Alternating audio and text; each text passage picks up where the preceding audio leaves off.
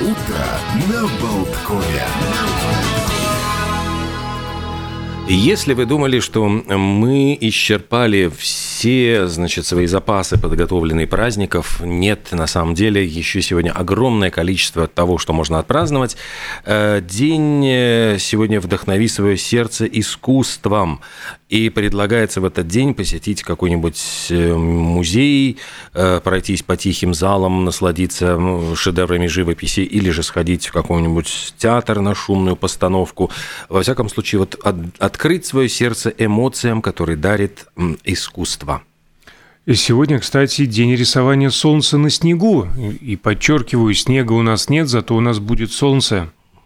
Ну, где-то вот иней, во всяком случае, на травке лежал, когда синий, я проходил. Синий, иней, синий, иней, день адского холода. Ой-ой-ой. Сегодня вот, например, хорошо, что у нас все-таки легкий плюс. А еще сегодня Международный день зебры. Удивительно, что э, зебра действительно появилась, ну, разделилась как бы с лошадями и ослами 4,5 миллиона лет назад. Э, находится в большой, как говорят, опасности, поскольку может скоро исчезнуть и вообще уже выживает только в Африке. И, кстати, э, к зебрам относились кваги, которые уже вымерли да. в конце XIX века. Сейчас их э, пытаются возродить биологи и селекционеры, пока неудачно. Вот если беременность женщины длится 9 месяцев, у зебры даже дольше, чем у человека 12 месяцев, но зато уже через час-полтора после рождения детеныш зебры бегает и совершенно зебреныш, зебреныш. мельтешит. Да. А, кстати, мельтешит при беге они способны развивать скорость до 50-60 км в час. А между прочим, самки зебр моногамны, следуют за своим самцом на протяжении всей своей жизни. Вот такая вот глупышка. А у самца гарем из самок, которые не связаны между собой родственными узами, и наслаждается он этой э, прекрасной моногамной жизнью. Да, но если он полигамен, а они моногамны, тогда, получается, весь гарем за ним перемещается. Да, вот Белое гарем солнце пустыни такое, да, получается. Да. А ученые до сих пор достоверно не знают, почему в ходе револю... революции, революции, эволюции зебры стали полосатыми, но зато выяснили, какие они белые в черную полоску или черные в белую. Такие угу. черные в белую, потому что кожа этих животных при рождении полностью черного цвета. А еще интересно, что это вот мельтешение полосочек сбивает с толку э, мух ЦЦ, которые и слепни, которые не кусают зебр, потому что при их зрении им кажется чем-то мельтешащим. Они совершенно не понимают. Перемещающийся предмет, который не укусишь. Лень лететь за ним. А как и лошади, зебры обычно спят стоя. А, кстати, про полоски. Угу. Полоски уникальны, как и отпечатки пальцев у человека или узор э, на шкуре тигра. Или узор Зорро. Э, а еще зебры могут приносить потомство, э, извините, скрещиваясь со слами и лошадьми. То есть, учитывая, что это их ближайшие родственники. Да, но, но вот эти потомки потомства уже не дадут. Вот эти зеброиды, кстати, пользуются популярностью в некоторых странах, потому что они и выносливы, и по-прежнему вот устойчивы к укусам мухи ЦЦ. А вообще дикие зебры плохо поддаются приручению, зато же ребенок с детства, если он воспитывался среди людей, его приручить можно. Ну и в целом в мире существует три вида, вида зебр. А, несмотря на внешнее сходство, с точки зрения генетики, они друг другу не ближе, чем к обычным лошадям. Вот такие забавные животные. Да, в Индии сегодня праздник Медам Мепхи. Ну, Медам это Медам и месье. Месье, да, не месье, а дам означает предков, ме означает подношение, дескать, подношение предкам, а э, пхи это не чихнул кто-то, а боги, на самом деле. Вот подношение богам и предкам. Вот такой день. Надо было, слушайте, вслед за водкой сразу рассказать э, про коктейль бренди Александр. Mm, расскажите, да. Расскажу, тем более. Александр рассказывает про бренди Александр. Значит, 31 января был создан этот э, напиток, изготавливается из какао-бобов, сливок и бренди. А, иногда он называется Александр номер два или милкшейк тоже – значит, классифицируется как коктейль на весь день. all-day коктейль, то есть в смысле... Выпил и свободен. Либо наоборот, в течение дня наслаждаться должны им. А входит в число официальных коктейлей Международной ассоциации барменов в категории «незабываемый». М. Мы, конечно же, ни к чему не призываем. На здоровье. А еще сегодня, если хотите закусить вот этот э, э, коктейль Александр брюссельской капустой, потому что сегодня день ешьте брюссельскую капусту. Очень многие люди не выносят ее, ненавидят, хотя я, в принципе, с удовольствием. Ну, такая почти безвкусная на самом деле. Ну, да, есть какой-то вот у нее все-таки вкус, за который я ее люблю. И Ну, такой, говорят, лёгкий. что это действительно э, мини-качанчики, которые ну, появились вот э, почему в Брюсселе, потому что они на, на этой территории Бельгии. И в 13 веке ее вывели, начали выращивать на местных огородах. И затем ее назвал брюссельской капустой Карл Линней, шведский естествоиспытатель, который классифицировал ее, разнес значит, куда-то вот в каким-то определенном классификации растений, а немцы ее называют розенкол. Это капуста роза, поскольку они похожи на бутончики роз. И А и растут примерно так же. говорят, Смешно. что там э, в составе имеется такое вещество фенил то карбамид, и он придает овощу некоторую горчинку, но горечь не ощущается людьми, у которых нет гена, способного раз- распознавать это вещество. Вот э, поэтому говорят, что от этого гена все зависит. Вот кто, э, у кого ген имеется, те не считают э, брюссельскую капусту вкусной, и вот эта нелюбовь заложена, как получается, на генном уровне. Ну, а еще если она подгорает, она, брюссельская капуста, выделяет серу. И такой Ишь ты. неприятный, неприятный серный запах. Но зато улучшает зрение, снижает уровень холестерина и предотвращает рак молочной железы. Так что, и говорят еще, что поскольку она содержит много белка, бульон, приготовленный на брюссельской капусте, не уступает куриному. Слушайте, как сразу захотелось супчика какого-нибудь Да, такого. вот. Полезного, полезного. Что сегодня еще? Э, Два замечательных повода. Во-первых, выпить горячий шоколад. Почему нет? День горячего шоколада на свете.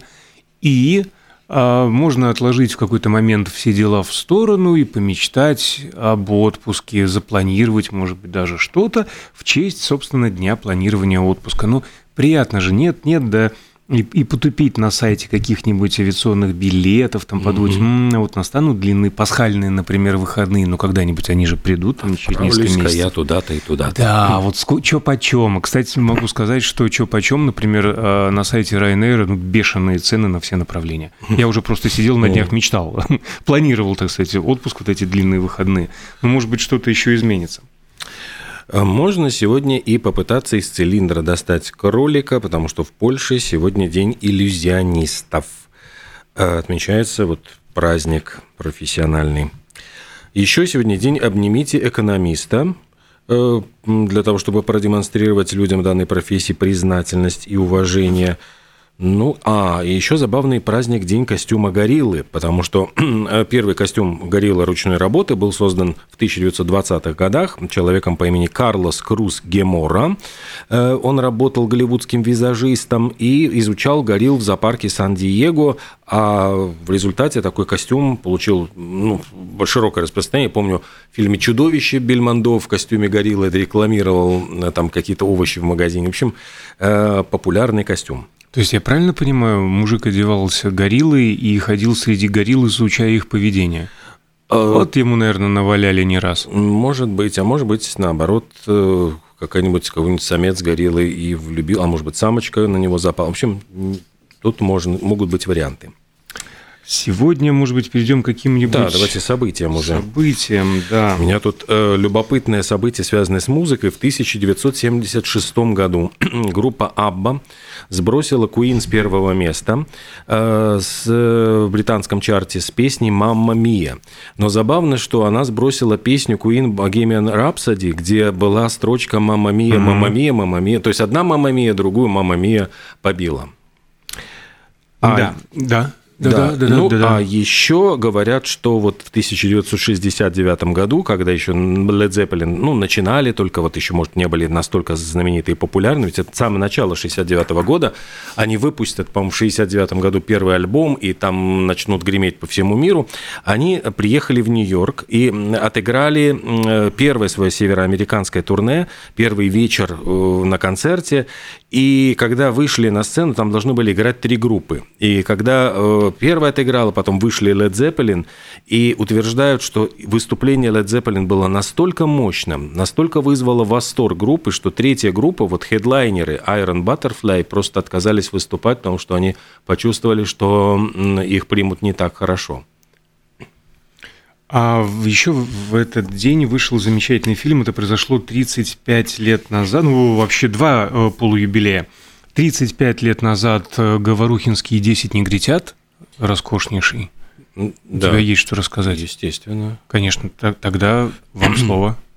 Но дело в том, что э, Станислав Говорухин э, взял э, роман достаточно такой, ну, со спорным названием, потому что в Америке его уже давно там было 10 маленьких индейцев, потом, значит, 10 негритят, потом его стали в политкорректных целях называть «И, и никого не стало». Он до сих пор, вот он в библиография Агаты Кристи называется исключительно так. Потому ну, что... а считалка-то внутри осталась, нет? В чем смысл? И а, никого не Ты стало. знаешь, и никого не стало. Вот я не помню, кстати, э, считалка-то вроде бы должна остаться, потому что иначе как-то изымается вообще весь, э, весь механизм.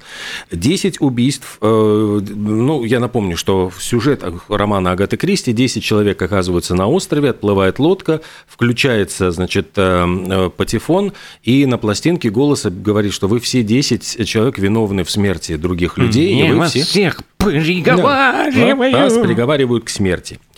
И роман действительно такой мощный.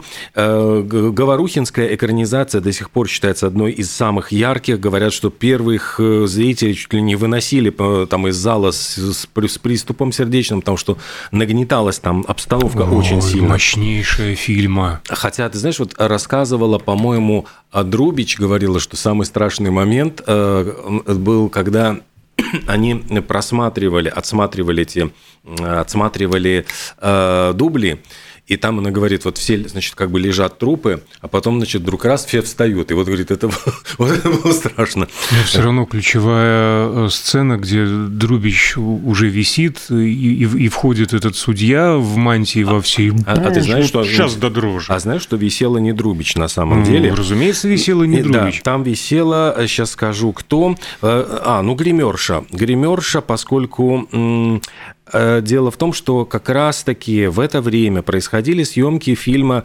э, у Сергея Соловьева «Асса». И Татьяна Друбич вместе с, с Говорухиным, они снимались в этом фильме. И поскольку там съемки ну, пересекались, а, а Соловьев снимал неподалеку в Ялте, они снимали там тоже где-то рядышком, поэтому они отлучались периодически на съемки. И Татьяна Друбич подменяла вот гримерши, и говорят, что внимательные зрители заметили, что чулки другого цвета на ногах были у гримерши, там не, не ну, эти Будем откровенны, а игра Друбич не отличается, что в Васе, что в «Десяти негритятах», но как ей подходит mm-hmm. вот этот трагедизм. Хотя, на самом деле, Говорухин говорил, что он э, чуть ли не монетку подбрасывал, Глаголеву хотел еще снимать. И Глаголева, то говорит, тоже могла бы создать очень интересный образ, но вот как-то вот позвал Друбич, и Глаголева на ну, него обиделась. Глаголева была бы более блаженная, что ли, в этой роли. А здесь прям такая по жизни да, потеряшка. Такая. А еще очень забавный момент э, то, что снимался в этом фильме же Абдулов, и Абдулова убивают первым. А, значит, получилось так, что, ну, когда отсняли они, э, отсняли этот, э, все с, Абдулом, он начал ходить за всеми и, и ныть, говорит, а кто же был убийца, кто же был убийца? Оказывается, он сценарий поленился прочитать, ну, дочитал до того места, где его убивают, поскольку убивают первым, э, он дальше не читал. А потом ему стало интересно, кто же стал убийцей, он, э, поскольку сценарий, я понимаю, уже отдал, но он ходил за всеми и ныл, чтобы ему рассказали, кто убийца. А пойти в библиотеку взять книжку, вот не ну, судьба, да? Ну, знаешь, как... Это а, не великие подожди, артисты. Подожди, что ж, ты... Это 87-й год. Я думаю, что книжки Агаты Кристи тогда были большим дефицитом. Это же было советское время. Там достать книгу Агаты Кристи в библиотеке только по Абдулову? большому Ну, не знаю. Я думаю, только зайди. И все тетеньки сразу на, на перебой. А если а, все экземпляры на руках, ну, знаешь, тоже так это. А еще интересный факт, я удивился. Оказывается, Агата Кристи по мотивам этого романа написала даже пьесу. И в этой пьесе она изменила концовку на хэппи-энд в этой пьесе остаются в живых вот как раз-таки герои Друбич и Кайдановского, последние два, ну, они как влюбленные, они mm-hmm. остаются в живых, и им удается кокнуть того, кто, ну, я, наверное, не буду спойлерить, вдруг кто-то... Так я и так уже сказал, судья заходит а. во все мантии. Хорошо, им удается кокнуть судью, который на самом-то деле и был главным убийцей, притворялся только, что его убили. В общем, там такая действительно... хэппи действительно. 8 а убийств вместо 10. 10. Ну, зато самый позитивные герои оказались живы. Так что очень интересно. Да, ну и в этот же день, 35 лет назад, ты хотел сказать... 25 про... лет назад. А, подожди, ну 25 лет назад... 35... Ну, широко закрытыми глазами. Просто 35 лет назад вышел э, первая передача «Лабвакар». А, ну да, «Лабвакар». Э, Ойер Рубенис, и, э, там практически это вот был, ну вот Латвийский взгляд. А, аналог взгляда, да. Нет, нет, я хотел продолжить э, киношкой. 35 лет назад «Десять негритят», 25 лет назад э, в этот день, в 98 году, широко глазами. закрытыми глазами. Э, я его, к стыду своему, посмотрел относительно недавно, буквально пару месяцев назад, и он настолько наивно смотрится. Удивительно. То есть вот весь флер, который окружил этот фильм, ну, во-первых, последний фильм Стэнли Кубрика, Стэнли Кубрика он помер даже... через три дня после того, как сдал вот материал. Даже и до премьеры не дотянул. Не дожил и говорила, по-моему, по-моему, Николь Кидман, говорит, если бы был Кубрик жив, он бы все равно еще вносил пять лет исправления в этот фильм. То есть мы бы еще и не увидели бы еще пять лет. А, Кидман и Круз после съемок э, расстались. Не сразу, то есть Кидман не тоже... Опро... Нет, она опровергала, говорила, что мы поехали потом с Крузом. Ну, то есть, говорит, не имела никакого отношения. Вот я, есть... я про этот флер и говорю, вот, который фильм окружает. Ну, если кто не смотрел, пересмотреть стоит. Может быть, даже если и смотрели, напомнить себе. Он красивый, конечно, любопытный, но вот изменилось восприятие за эти четверть века, уже так не цепляет. Не знаю, но видишь, э, Стэнли Кубрик, э, я не устаю говорить о том, что меня восхищает то, насколько он ухитряется каждый фильм снять совершенно по-другому. И до этого у него был фильм «Цельнометаллическая оболочка», и 12 лет там у него были неудавшиеся проекты, вот как-то все, э, был очень длинный перерыв. Сняли они эту картину, попали в книгу рекордов Гиннесса 400 дней непрерывных съемок. То есть там после того, как, по-моему, Том Круз сделал, сейчас скажу, скажу, сколько дублей. У меня где-то было 95 э, дублей, э, просто как он заходит в, в квартиру. То есть вот э, Стэнли Кубрик был какой-то безумный перфекционист. Вот 95 дублей, он просто открывает дверь и заходит. Вот что можно вот изменить в этой сцене, там, там ну, непонятно. На самом деле там каждая сцена важна. И как он заходит после своих ночных приключений в квартиру, тоже важно. Как а он прячет костюм и не знает, куда его деть. А еще этот э, Стэнли Кубрик, конечно, ничтоже сумняшися, говорил Тому Крузу, «Э, «Эй, Том, доверься мне, я сделаю тебя звездой». Это он говорил в 96-м году Тому Крузу уже, который там был. Ну и э, когда папарацци, там же была обстановка секретности, папарацци сфотографировали Тома Круза на съемочной площадке, и там какой-то папарацци описывал, рядом с ним стоит какой-то грязный, странный старик в капюшоне, это, значит, был Стэнли Кубрик, которого никто не узнал, потому что он 12 лет не появлялся на публике и уже ну, действительно сильно постарел. А ему еще было очень важно Стэнли Кубрику снять семейную пару. Он вбил себе в голову, что должны играть реальные супруги. И он перед э, Томом Крузом хотел взять Алика Болдуина с Ким Бейсинджер. Угу. Но там что-то не сложилось, после чего он взял Тома Круза. И чтобы им на, на, эм, нагнетать вот сцену, э, когда она ему изменяют эротическую, значит, он запретил Тому Крузу приходить на съемочную площадку 6 дней, когда будут снимать эту эротическую сцену. Потом запретил Николь Кидман рассказывать, что же происходит происходило, там, чтобы вот вызвать, типа, у него ревность, какую-то ревность, э, какую-то реакцию. В общем, какие-то вещи. А потом он какие-то сложности устраивал на пустом месте. Он снимал Нью-Йорк в Лондоне. А, значит, э, где-то искал какие-то похожие здания, что-то вот, чтобы, значит, изобразить Нью-Йорк. Плюс ко всему, э, панораму Нью-Йорка были, снимали на экране, ставили беговую дорожку, по которой шел Том Круз, сзади шел значит, у него бэкграунд, как будто бы он идет по, ну, его снимают по, по пояс, вот как будто бы он идет по Нью-Йорку. Там э, эти все э, на съемочной группе просто с ума сходили, готовы были застрелиться. То есть простой кадр, который можно было снять, отправившись в Нью-Йорк там буквально за день, они готовили, по-моему, три месяца вот для того, чтобы все эти совместить, все требования Стэн, Стэнли Кубрика, чтобы отснять, как будто бы он идет по Нью-Йорку. Э, то есть это картина обошлась очень дорого, но в то же время ну, стала вот последним фильмом, Эм, знаменитого мастера. Я просто смотрю, нам уже показывают... А, нет, еще есть пара минут. Ну, давайте, не знаю, может Я могу еще просто... Ну, а, тут да. достаточно много просто всяких фактов про этот фильм.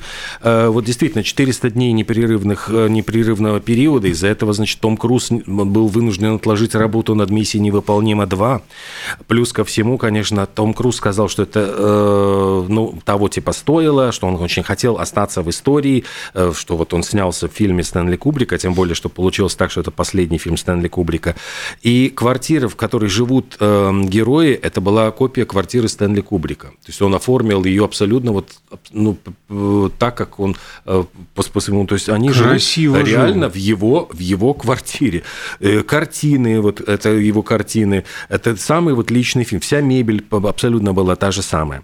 Вот. И, да, да, да, да, да. И, э, в общем-то, говоря про то, что эта картина подверглась правке, потому что пришлось немножечко ему под подрезать сцену оргии для того, чтобы она получила прокатный рейтинг более, ну, такой легкий. И, в общем, э, собрал, он, он провалился, собрал, ему удалось нет, вру. Он, э, он собрал вот 30 миллионов долларов. Это был единственный фильм, который э, побывал на первой строчке. Ну, хотя вот, ну, не сказать, что он был кассовым хитом, но это был единственный фильм Стэнли Кубрика, который побывал на первой строчке в кинопрокате США. То есть его картины всегда считались более ну, такими э, элитарными и э, на первое место не попадали. Мы попадаем на первое место по попаданию в, во. Во, во время, да. А нам надо прерваться на рекламную паузу и замечательные новости. Вскоре вернемся, продолжим с новостями вас знакомиться всего света и астрологическими прогнозами на последний месяц зимы, потому что в 9.30 к нам присоединится астропсихолог Наталья Бушурова.